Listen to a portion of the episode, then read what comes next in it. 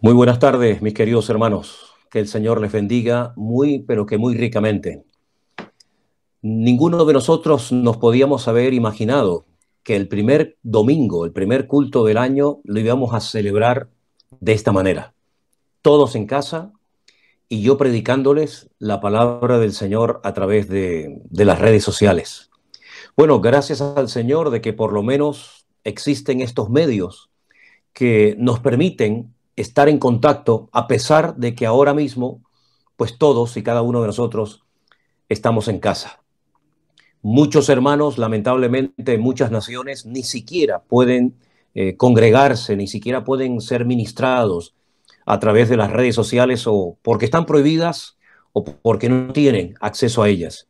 Pero repito, gracias al Señor de que por lo menos en este primer domingo del año, totalmente atípico, porque repito, Ninguno de nosotros nos podíamos haber imaginado que estaríamos el primer domingo del año en nuestras casas y nosotros con COVID. Pero bueno, damos gracias al Señor porque no hay, no hay ninguna queja en nuestros corazones, sino más bien todo lo contrario. Gratitud eh, por la fidelidad del Señor, porque Él nos ha guardado, Él nos ha protegido, y aunque parece que vamos hacia atrás en cuanto al tema de la pandemia y en cuanto al tema del COVID, nosotros tenemos clarísimo que todo esto es una preparación para algo grande que se avecina para su amada iglesia. No es agradable el tener que estar en nuestras casas, no es agradable todo esto del COVID, de la pandemia, etcétera, pero es tremendamente agradable saber que en este momento hay centenares, miles de hermanos que estarán viendo esta exposición de la palabra, puesto que hoy ni siquiera vamos a tener alabanza, porque la iglesia cerrada. No podemos celebrar el culto con hermanos, pero yo he sentido en mi corazón un gran deseo de poder estar con todos ustedes en directo en este primer domingo del año. Sé que también nuestros hermanos de Fuerteventura, iglesia que pastorea a nuestro hermano Alberto y su esposa Damaris, también está cerrada eh, la congregación, los cultos, debido a todo esto del tema del confinamiento, del COVID, etcétera, ¿no? Sé que hay muchos hermanos que también están en sus casas infectados, pero queridos hermanos, tengamos gratitud en nuestros corazones, porque dice la Biblia que Dios es bueno y para siempre su misericordia. Y hay un versículo que a muchos hermanos se lo he dedicado cuando le he firmado algún libro o cuando he hablado con ellos. Y es ese texto de Romanos capítulo 8, versículo 18, que dice, pues tengo por cierto que las aflicciones del tiempo presente no son comparables con la gloria venidera que en nosotros ha de manifestarse. Así que mis queridos hermanos, vamos a gozarnos Vamos a pedirle hoy al Señor que nos hable a través de su preciosa y bendita palabra y que no tengamos en nuestros corazones dudas, quejas, lloriqueos innecesarios, sino gratitud a nuestro Dios, porque este año va a ser un año realmente espectacular. Yo siento en mi corazón decirles, mis queridos hermanos, que todo esto que hemos ido viviendo y ahora en carne propia, desde marzo del año 2020 ha sido simplemente una preparación para lo que se avecina, tanto en lo malo como en lo bueno. Digo malo porque también la Biblia dice que vendrían cosas tremendas a las naciones, a los gobiernos, a la economía, al mundo. Pero también dice la Biblia, hay que decirlo y enseñárselo a, los hermanos, a los creyentes, que el Señor derramaría de su gloria sobre su iglesia y que la gloria sería mucho mayor que la primera. Así que mis queridos hermanos, si les parece, a mí me gustaría invitar a todos los que están conectados en este momento, y sé que hay muchísimos, muchísimos hermanos que están en sus hogares pendientes de esta retransmisión, que cerremos nuestros ojos y que en este primer domingo del año le pidamos al Señor juntos, unánimemente, Señor, háblanos, bendícenos, úsanos, Señor, ensancha nuestro territorio para que podamos difundir la palabra de Dios y centenares, miles y miles de personas en este año que recién comienza vengan al conocimiento de Cristo y que muchas personas que nunca se han atrevido a orar, nunca se han atrevido a, a leer la palabra de Dios, lo puedan hacer este año y que sus corazones sean transformados por el poder de Dios. Vamos a orar en fe para reclamar un millón de almas en este año. Sí, hermanos, un millón de almas queremos llevar en este año a los pies de Cristo. Que esa sea la oración de cada día. Pido que por favor que interioricen esta petición. Cada día oremos para que este año podamos llevar a un millón de personas a los pies de Cristo. Presentamos este tiempo al Señor y ya digo, todos en casa, por favor, inclinando su rostro, cerrando sus ojos y orando y clamando juntos al Señor nuestro Dios. Bendito Padre Celestial, te damos muchísimas, muchísimas gracias, porque a pesar de las limitaciones, a pesar de las dificultades, tú estás con nosotros. Señor, sentimos tu presencia a nuestro lado como nunca antes habíamos imaginado.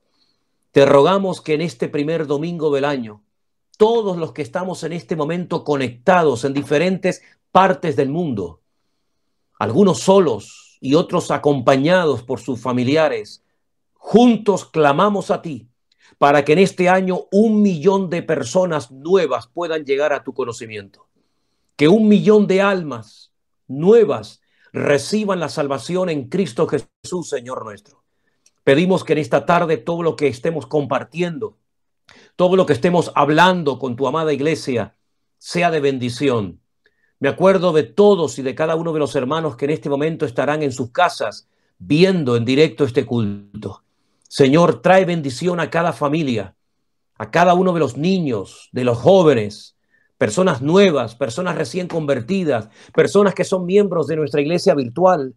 Yo te pido, Dios, que donde quiera que en este momento haya una conexión, alguien viendo este culto, que tú lo bendigas y que tú traigas refrigerio y renovación espiritual a su vida. Te lo pido, Señor, con todo mi corazón en esta tarde, en el nombre de Jesús. Amén y amén. Gloria al Señor. Mis queridos hermanos, hoy al ser primer domingo de mes, hemos anunciado que queríamos participar juntos de la cena del Señor. Yo espero que todos y cada uno de ustedes se hayan preparado y que tengan ya a su lado ese trocito de pan y esa copa de vino para que ahora, cuando podamos participar juntos, lo hagamos con acción de gracias. Lo hagamos, hermanos, sabiendo lo que estamos celebrando y recordando. Hoy es un día para dar gracias, pero también es un día para recordar, para recordar de una forma especial en la muerte, la muerte, el padecimiento, el sacrificio de Cristo, de nuestro amado Señor y Salvador, para recordar su resurrección, Sí, hermanos, en este primer domingo del año hacemos bien en recordar su muerte, su resurrección y, cómo no, como no podía ser de otra manera, su pronta venida, porque estamos más cerca que nunca. Llevo muchos años hablando de la venida del Señor, pero créame que la sensación que tengo en mi corazón ahora es, es muy fuerte. Cristo viene muy pronto, los tiempos se van a ir acortando de una manera increíble. Y vamos a comenzar a ver cosas realmente espectaculares en el mundo, entre las naciones, en su pueblo, en su iglesia, en este remanente que hemos permanecido fieles en medio de tantas tormentas, en medio de divisiones, en medio de calumnias, en medio de falsas doctrinas, de falsos apóstoles, de falsas profecías, de falsos maestros, en medio de todo lo que ha estado ocurriendo en el mundo en, los últimos tiempos, nos hemos mantenido firmes y podemos decir que somos parte de esa manada pequeña que de la cual el Señor nos ha sacado, ¿verdad?, entre las naciones para juntos servirle y proclamar su nombre. Mis queridos hermanos, yo les invito a que vayamos a Primera de Corintios capítulo 11, por favor. Primera de Corintios capítulo 11 encontramos las instrucciones que el Señor le dio a nuestro hermano Pablo, el apóstol Pablo, referentes a cómo se debe participar y cómo no se debe participar de la cena del Señor. Yo voy a estar leyendo a partir del versículo 17.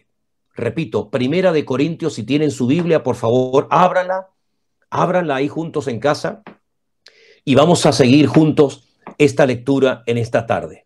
Y dice así la palabra del Señor.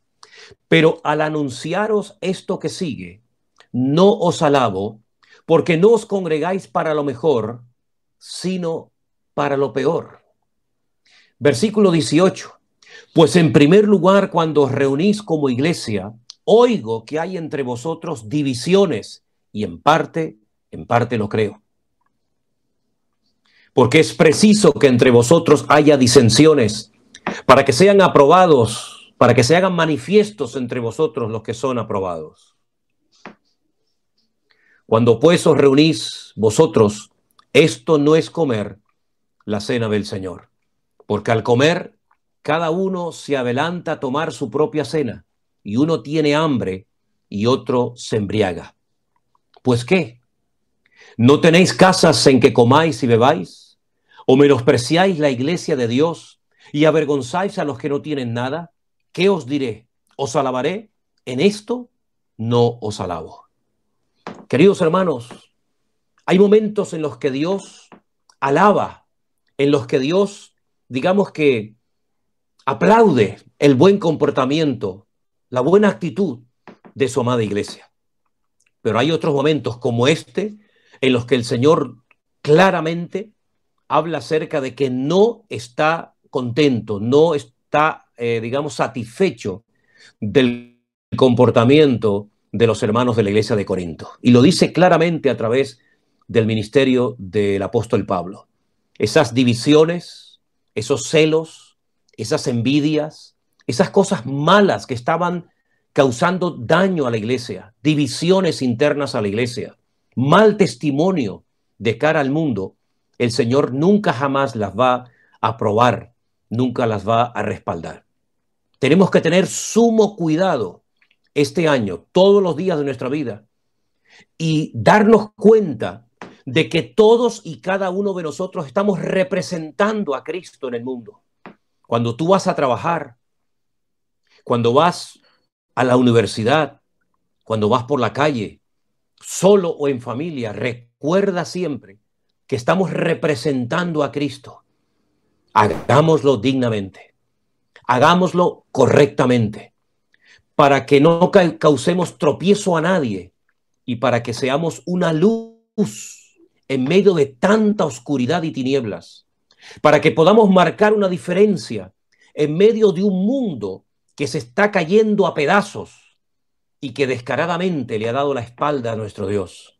Y si no fuese ustedes en esta última Navidad, en esta última fiesta que se ha celebrado, cómo se ha omitido el nombre de Cristo, cómo se ha omitido descaradamente todo lo que hace referencia a, algo, a algo bíblico.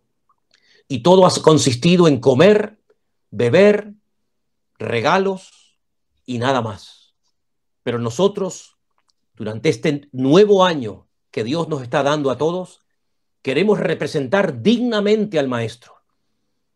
Queremos ser una luz, queremos ser la sal de la tierra, la luz del mundo, y que la gente vea en la iglesia, en los que hemos quedado en pie y firmes, defendiendo hasta la muerte la sana doctrina, que vean en nosotros algo diferente, una forma de hablar diferente, una forma de comportarnos distinta, que no participamos de las obras infructuosas de las tiendas, como dice la Biblia, sino más bien las reprendemos.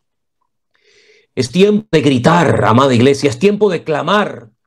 Ya la iglesia ha estado mucho tiempo en silencio. Estuvo mucho tiempo en silencio a lo largo de la historia, pero ya no es momento de callar, es momento de hablar, es momento de contarle al mundo las virtudes de aquel que nos llamó de las tinieblas a su luz admirable. La iglesia de Corinto tenía muchas cosas buenas por las cuales Pablo las, la, digamos, la apoya, la aplaude, la admira, pero también hay cosas que tienen que ser corregidas. Y sería bueno que pensáramos hoy en esta primera Santa Cena del año en qué cosas tenemos que corregirnos, qué cosas tenemos que superar, qué cosas tenemos ya que dejar atrás y caminar en la bendición y la victoria que nuestro Dios nos ha dado. Ahora sí, vamos a poder leer del versículo 23 en adelante para juntos participar de la cena del Señor con acción de gracias. Y dice así la palabra de Dios. Porque yo recibí del Señor lo que también os he enseñado.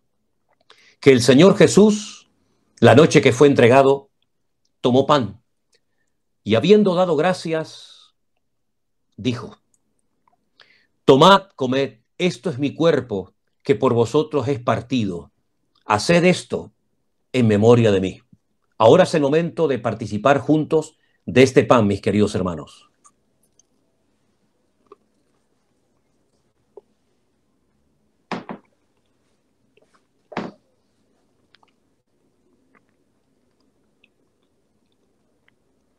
Gracias, Señor Jesús. Gloria a tu nombre, mi Dios. Versículo 25 dice la palabra de Dios. Mismo tomó la copa después de haber cenado diciendo, esta copa es el nuevo pacto en mi sangre. Haced esto todas las veces que la bebiereis en memoria de mí. Así pues, todas las veces que comieres de este pan y bebiereis de esta copa, la muerte del Señor anunciáis hasta que Él venga. Participamos juntos también de la copa del Señor, queridos hermanos.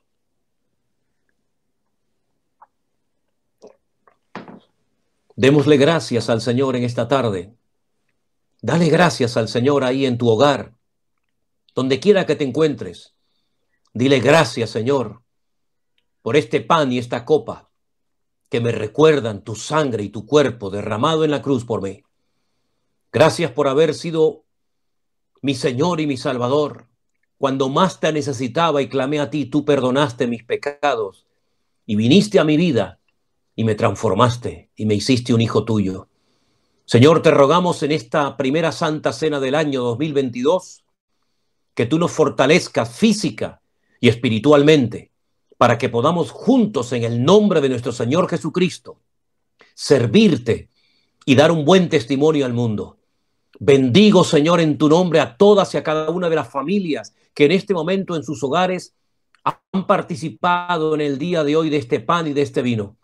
Trae bendición y renuevo espiritual a cada vida y que sigamos juntos el resto del año sabiendo que tú tienes grandes cosas para aquellos que te aman y te sirven de corazón.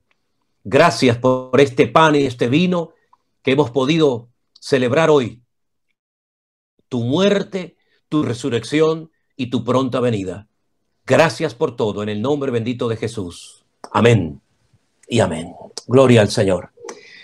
Queridos hermanos, qué bendición tan grande el poder estar, a pesar de las limitaciones, a pesar de que hemos tenido que cerrar la iglesia, nuestra vida está abierta y el Señor no se limita a cuatro paredes, sino que Él está con nosotros en este momento y sentimos su presencia, a pesar de que no podemos estar juntos, pero en el Espíritu, claro que estamos juntos. Por supuesto que estamos juntos y vamos a estar así con esta actitud el resto del año, porque el Señor ya nos ha enseñado que no importa las circunstancias, no importa si podemos o no asistir a la iglesia, no importa si de una forma presencial o virtual nos reunimos.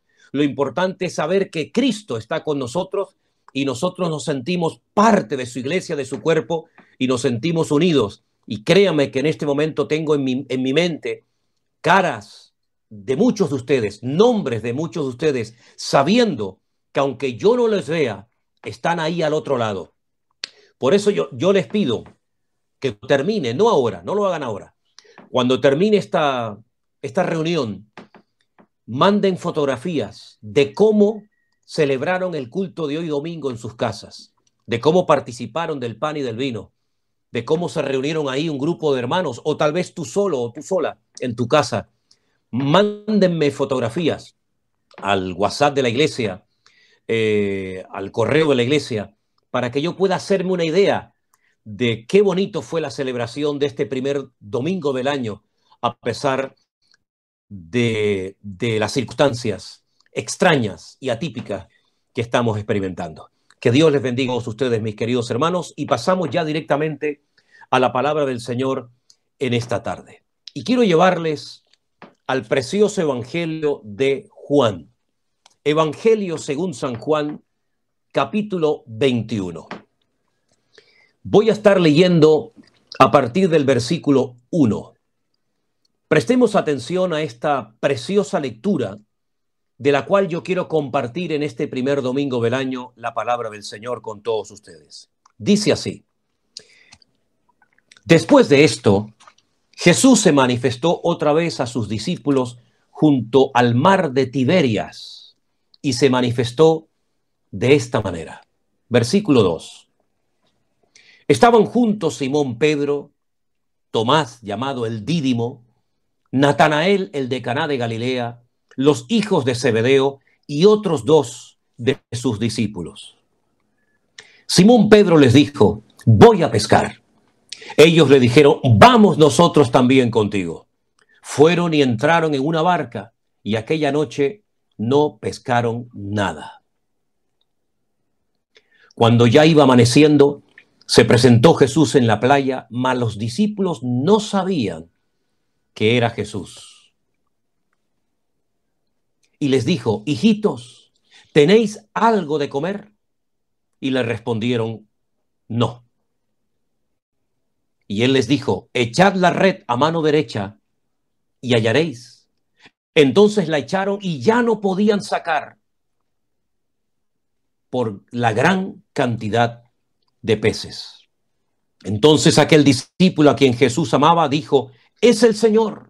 Simón Pedro, cuando oyó que era el Señor, se ciñó la ropa porque se había despojado de ella y se echó al mar. Versículo 8 dice, y los otros discípulos vinieron con la barca arrastrando la red de peces, pues no distaban de tierra sino como doscientos codos. Al descender a tierra, vieron brasas puestas y un pez encima de ellas y pan. Jesús les dijo, traed de los peces que acabáis de pescar. Subió Simón Pedro y sacó la red a tierra, llena de grandes peces, 153, y aún siendo tantos, la red no se rompió. Y les dijo Jesús, venid, comed. Y ninguno de los discípulos se atrevía a preguntarle, ¿tú quién eres? sabiendo que era el Señor.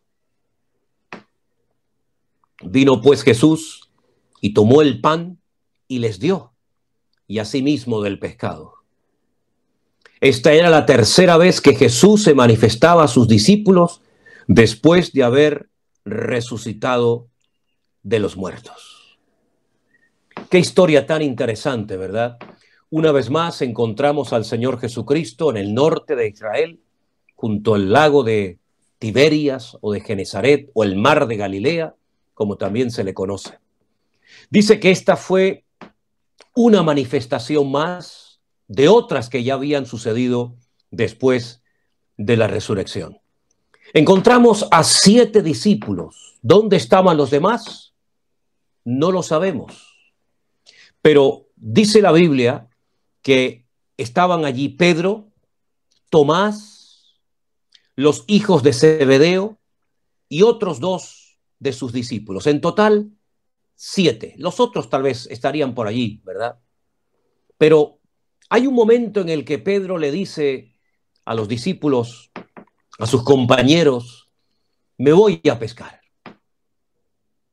Y en esa decisión de volver a ir a pescar, arrastró a varios de los discípulos. En principio no hay nada malo en ir a pescar. Pero hay que saber que ya el Señor le había dicho a Pedro que no tenía que volver a dedicarse nunca más a la pesca de peces, sino a pescar hombres, a salvar almas y llevarlas al conocimiento de Cristo. ¿Qué necesitaba Pedro y los discípulos para darse cuenta de que esa etapa de sus vidas ya había pasado? De que, de que ya no tenían que seguir dedicándose a la pesca, oficio y trabajo al que se habían dedicado durante años, que ahora ya eran discípulos de Cristo, Pero en esa decisión, desde mi punto de vista equivocada de Pedro, arrastró a varios discípulos. Y hay que tener presente que siempre nos seguirá alguien en lo bueno y en lo malo. Y cuando tomamos una decisión, cuando en este año que recién comienza tomemos decisiones, tengamos sumo cuidado, queridos hermanos. ¿Qué decisiones y por qué y cómo vamos a tomarlas? Confío y pido al Señor que todas y cada una de las decisiones que tomemos durante este año sean decisiones correctas, respaldadas por nuestro Dios. Que no sean decisiones tomadas a la ligera, en la carne, precipitadamente, sin reflexionar, sin orar, sin consultarle al Señor. Que no arrastremos nunca a nadie al error, sino que cuando tomemos una decisión y alguien nos siga, nos siga para ser bendecido y para ser edificado y nunca para hacerle un tropiezo o para hacerle caer en algo incorrecto. Repito, no hay nada malo en querer ir a pescar, pero tenemos que preguntarnos ¿Por qué hacemos lo que hacemos? ¿Por qué me dedico a lo que me dedico?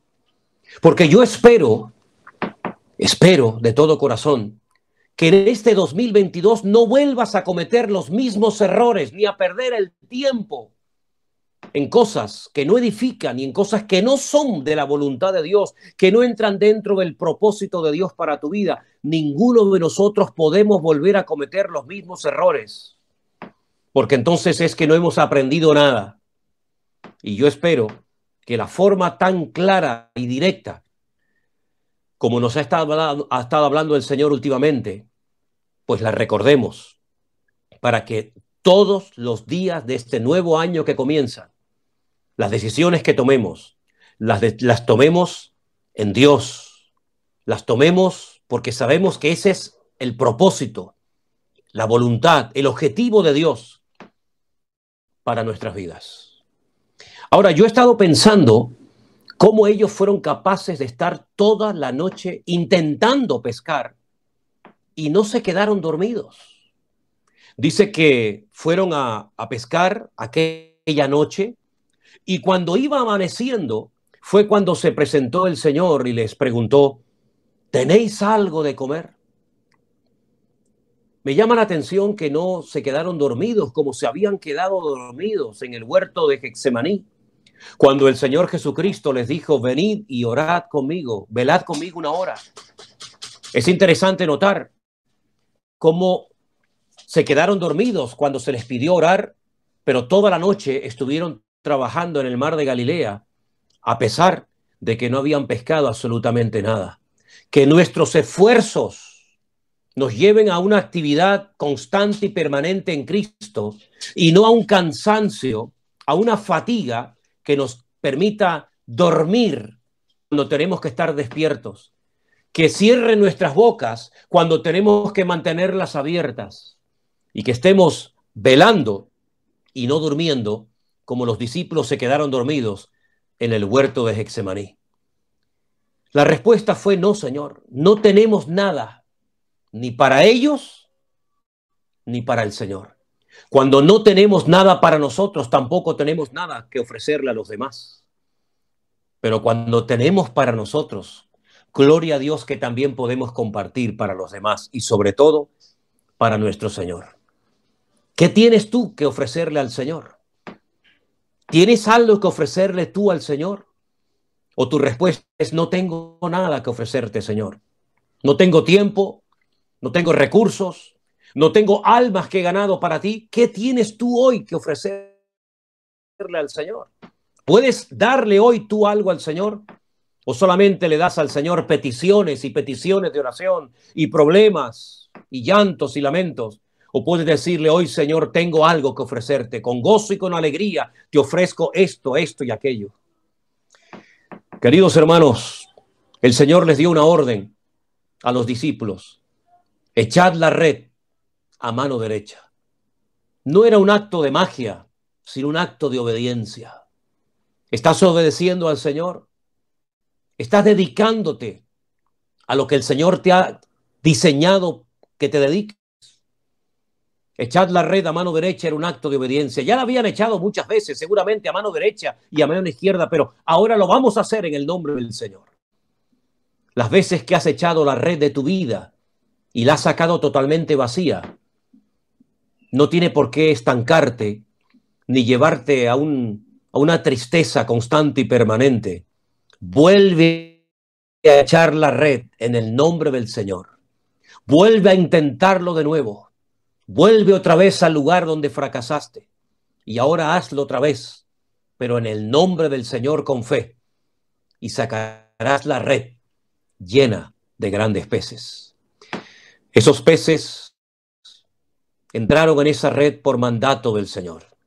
Esos peces que estaban ahí, pero que no había forma humana de que entraran en la red, ahora entraban porque lo habían hecho con fe, en obediencia al mandato del Señor. Y cuando hay obediencia, cuando hay fe y cuando hay sometimiento a la palabra de Dios, siempre habrán resultados.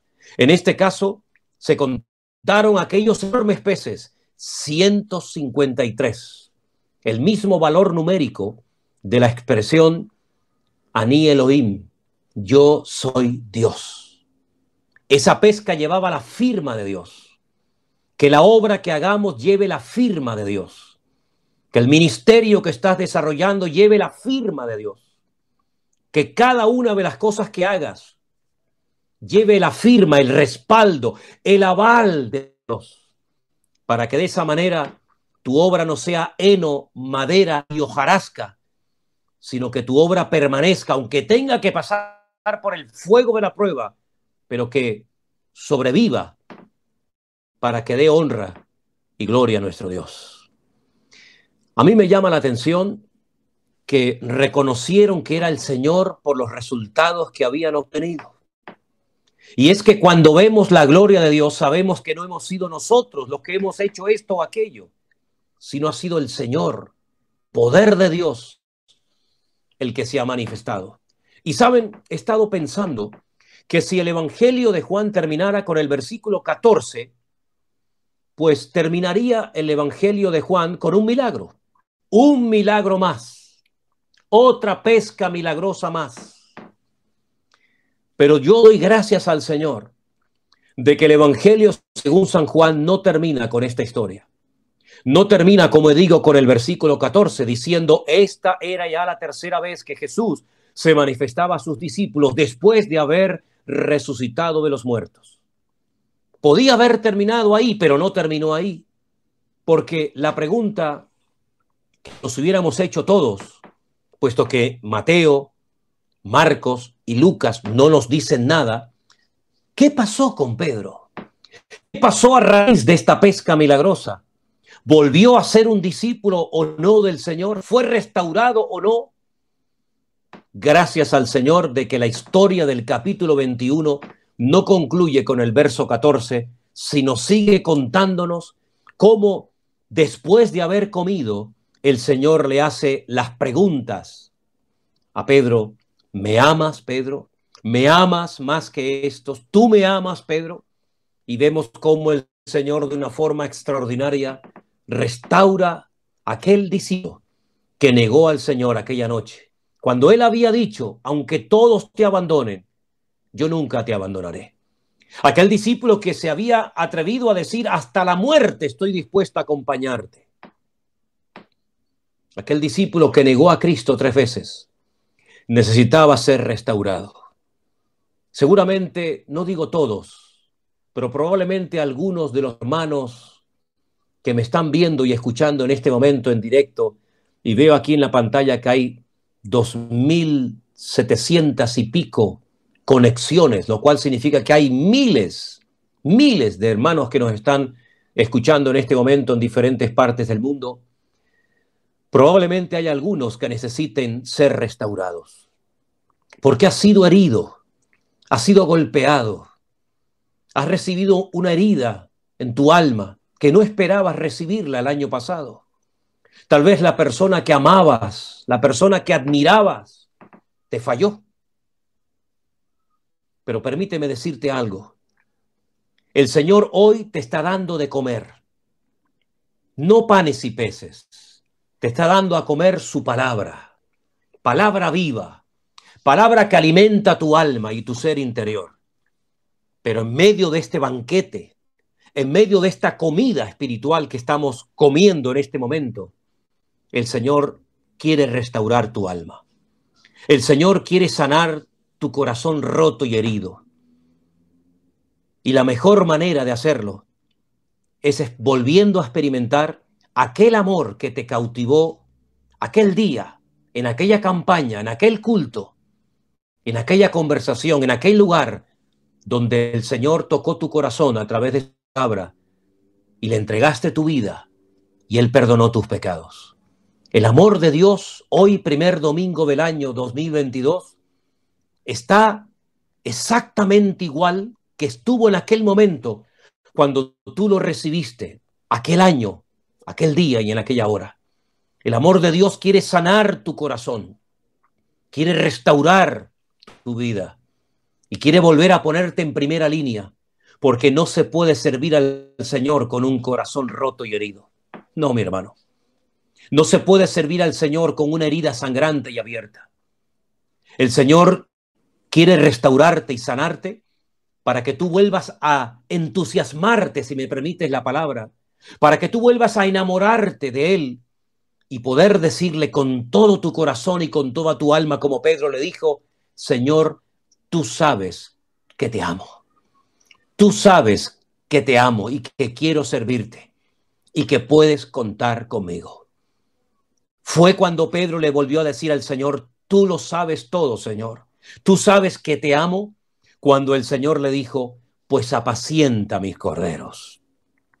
Apacienta mis ovejas dedícate a servirme, porque el hombre y la mujer que dice que ama a Dios, la mejor manera que puede expresarle y demostrarle el amor a Dios es sirviéndole a Él en su reino y en su obra. Si me amas, déjate de redes, Pedro. Déjate de barcas, Pedro.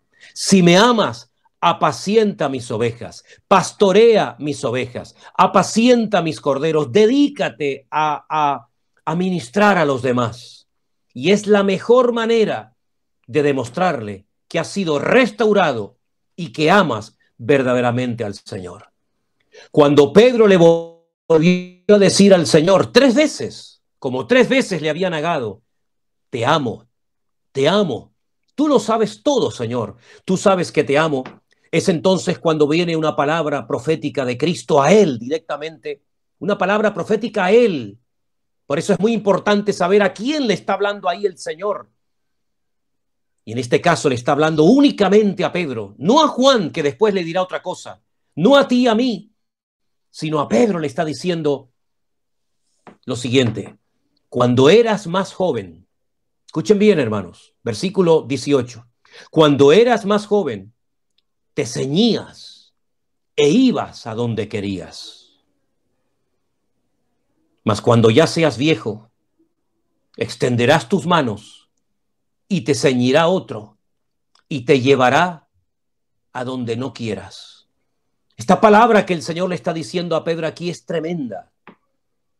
Le está dando a entender con qué muerte había de glorificar a su Dios con qué tipo de muerte había de sellar, de firmar su vida y glorificar con ella al Señor.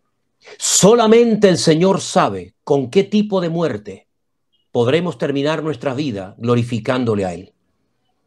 No lo sabemos. Es algo que Dios no nos ha revelado de momento. Pero el Señor le reveló a Pedro que cuando fuera mayor, iría a un lugar donde no quisiera ir, pero que extendería sus manos y glorificaría a Dios con aquella muerte terrible, como sabemos que tuvo, crucificado en Roma probablemente con la cabeza para abajo y los pies para arriba.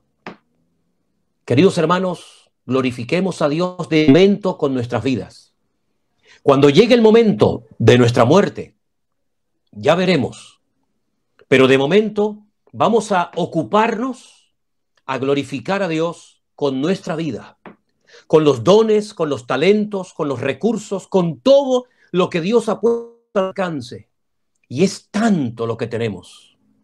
Son tantos los recursos, las herramientas que Dios ha puesto a nuestro alcance para glorificar a Dios en vida, que nos quedaríamos realmente sorprendidos de la cantidad de cosas que podríamos llegar a hacer si juntáramos todos esos recursos para el beneficio y la extensión del reino de Dios.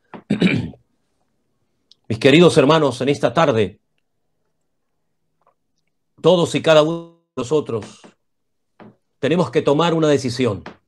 No volver atrás, no ir otra vez a pescar, es decir, a dedicarnos a aquello de lo cual ya nos sacó el Señor. Vamos a extendernos hacia, hacia adelante. Vamos a salir de los límites que nosotros mismos nos hemos puesto. ¿Se acuerdan ustedes cuando el Señor le preguntó a sus discípulos junto al pozo de Sicar en Samaria, ¿cuánto tiempo falta para la siega? Y le dijeron como cuatro meses, Señor, todavía falta mucho tiempo. Y el Señor dijo, no, los campos ya están listos, ya están listos para la siega, pero ustedes no los ven. ¿Se acuerdan ustedes cuando Moisés estuvo en la misma frontera de la tierra prometida y la vio, pero no entró? La vio, pero no entró, no disfrutó de ella. ¿Se acuerdan ustedes, mis queridos hermanos, cuando el Señor Jesucristo le habló a sus discípulos de que era necesario subir a Jerusalén y padecer, y Pedro le dijo, no, no, no, no, no subas, de ninguna manera te acontezca esto que nos acaba de decir. Hermano, ampliemos nuestra visión espiritual, salgamos de nuestra mediocridad, sí, salgamos de nuestros límites que nosotros mismos nos hemos impuesto y boguemos mar adentro, vayamos mar adentro. Este es el año en el que tú tienes que destacar por encima de la mediocridad y del conformismo de otros. Este es el año en el que puedes ver cómo el Señor amplía tu territorio y creces como nunca antes habías crecido y desarrollado tu vida espiritualmente hablando. Si me permiten, queridos hermanos, en este primer domingo del año, yo quiero terminar esta exposición de la palabra leyéndoles, leyéndoles una vieja oración que alguien hizo, pero una vieja oración que nos sirve para un año nuevo. Y esa oración la encontramos en Primera de Crónicas, capítulo 4, y la hizo un hombre, tal vez no muy conocido, pero que marcó una diferencia con esta oración que hizo. Y es la siguiente. Primera de Crónicas, capítulo 4, versículos 9 y 10. Y dice así la palabra del Señor. Y Jabes fue más ilustre que sus hermanos, al cual su madre llamó Jabes, diciendo, por cuanto lo di a luz con dolor. Invocó Jabes al Dios de Israel y dijo, oh si me dieras bendición y ensancharas mi territorio, y si tu mano estuviera conmigo y me libraras del mal, para que no me dañe. Y Dios le otorgó lo que pidió. Dios le otorgó lo que pidió. ¿Tendremos en este momento todos la fe suficiente para hacer juntos esta oración y creer que Dios nos concederá a partir de hoy, durante todos los días de este año 2022, lo que le vamos a pedir a continuación? Díganlo conmigo. Hagan conmigo esta oración en fe.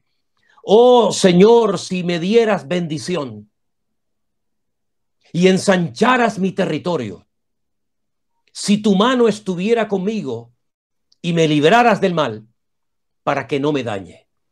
Hagamos nuestra esta oración en este momento. Repitamos frecuentemente durante todos los días de, de este año esta oración. Pongamos esta oración por escrito delante de nosotros. Aprendámosla de memoria. Yo me la estoy tratando de aprender también en hebreo. Si quieren, se la puedo mandar en hebreo a los que me la pidan. Pero da igual, en hebreo o en español. Hagamos nuestra oración. Señor, bendíceme Quiero más bendición de la que he recibido hasta el día de hoy. Yo puedo decir con la boca bien abierta para la gloria del Señor que soy un hombre bendecido, que me siento bendecido por Dios, que he visto la bendición de Dios todos los días de mi vida, pero sobre todo en, este último año de una forma especial. Pero quiero más, quiero más. Quiero llegar a ese millón de almas. Quiero llevar a un millón de almas para Cristo en este año. Y tú también puedes hacerlo. Que Dios ensanche nuestro territorio. Gloria a Dios por los lugares donde ya hay obra. Gloria a Dios los lugares donde hemos podido ir a predicar tu palabra. Y en este momento hay hermanos que están trabajando y orando juntos al Señor para que se levanten obras en Colombia, en México y en otros lugares, ¿verdad? Pero mis queridos hermanos, más queremos ver obras en todas partes del mundo, cómo se plantan iglesias, cómo se levantan obreros, cómo se dedican familias enteras para servir al Señor. Vamos a creer que Dios este año nos va a bendecir más que nunca y va a ensanchar nuestros ministerios, nuestro territorio más que nunca. Sal del conformismo, sal del estancamiento y de la mediocridad. Pídele al Señor que la mano del Señor esté todos los días de este, de este año contigo y que Él te guarde y te proteja y te libre de todo peligro y de todo mal. Vamos a creerlo. ¿Por qué no, hermanos? ¿Por qué no? Hay una lista enorme de hombres y personas que se mencionan en la carta o en el libro de crónicas, pero hay uno que destaca. Hay uno que sobresale y, es Javes. ¿Por qué? porque oró con fe, clamó al Señor con fe, pidió cosas extraordinarias, pidió ser bendecido, pidió ver la gloria del Señor, pidió ser protegido del mal, pidió ver más territorio conquistado para el Señor. Y dice la Biblia, y Dios le otorgó, Dios le concedió a este hombre lo que había pedido. Hermanos queridos, que Dios nos guarde, nos bendiga, nos use y nos prospere durante todo este año. Desde aquí les mando un saludo a todos ustedes. En breve volveremos a abrir la iglesia, si Dios lo permite. Gracias a todos los que están orando por nosotros en este momento, tanto Elena, Miriam y yo, aquí en casa. Estamos guardando, eh, digamos, eh, confinamiento, porque los tres hemos sido afectados por este virus. Pero doy gloria a Dios. Doy Gloria al Señor, porque detrás de esta prueba viene una bendición espectacular. No soy consciente ni capaz de lo grande que es la bendición que Dios tiene preparada para nosotros. Y les digo algo, mi bendición será la bendición de todos y de cada uno de ustedes. Estamos en un ministerio bendecido. Estamos en un ministerio donde el aval de Dios se nota y se siente. Por lo tanto, vamos a disfrutar de este renuevo, de, esta, de este refrigerio espiritual que viene, porque repito, detrás de una gran prueba viene una gran bendición. Jesús fue sacudido en el desierto, pero cuando salió del desierto, salió con el fuego, con el poder del Espíritu Santo, y miles de almas fueron transformadas por su poder, y el mundo fue cambiado para siempre. La iglesia cuando salga de esta prueba en la que estamos pasando, saldrá fortalecida, saldrá llena del poder de Dios y el mundo entero sabrá que los cristianos estamos aquí y sacudiremos al mundo para la honra y la gloria de nuestro Dios. Que Dios les bendiga. Terminamos esta reunión atípica y diferente, dándole muchas gracias al Señor y orando todos en casa para que este año sea un año de victoria y de bendición para todos. Querido Padre Celestial, queremos expresarte nuestra gratitud y decirte, Señor, que te amamos. Te amamos, Señor. Por encima de todas las cosas, por encima de nuestros tropiezos, debilidades y caídas y fracasos, tú sabes que te amamos. Queremos darte gracias por tu fidelidad y por tu misericordia. Y Señor, confesamos que este año será un año precioso para toda tu amada iglesia, para todos los que te amamos y te honramos. Anticipamos por fe que será un año maravilloso, donde veremos tu gloria de una forma extraordinaria. Señor, gracias, porque hoy lo confesamos pero en breve veremos todas estas sorpresas y bendiciones que tú tenías preparada para nosotros desde antes de la fundación del mundo. Todo este tiempo de preparación nos ha capacitado para poder ver cosas mayores en este año, más grandes que las que vimos el año pasado. Bendigo cada hermano, cada familia y cada hogar que ha oído tu palabra en esta tarde. En el nombre de Jesús. Amén y amén. Mis queridos hermanos, intentaré leer con detenimiento todos y cada uno de los mensajes que han estado entrando durante el tiempo en el que he estado compartiendo la palabra, que han sido muchísimos. Y gracias a todos los hermanos que oran por nosotros cada día. Dios les bendiga, les mando un gran saludo. Gracias a nuestro hermano Armando que ha estado ahí haciendo posible esta retransmisión, a nuestra hermana Carelli, que también está en la iglesia en este momento con Armando en las cámaras, en la pantalla.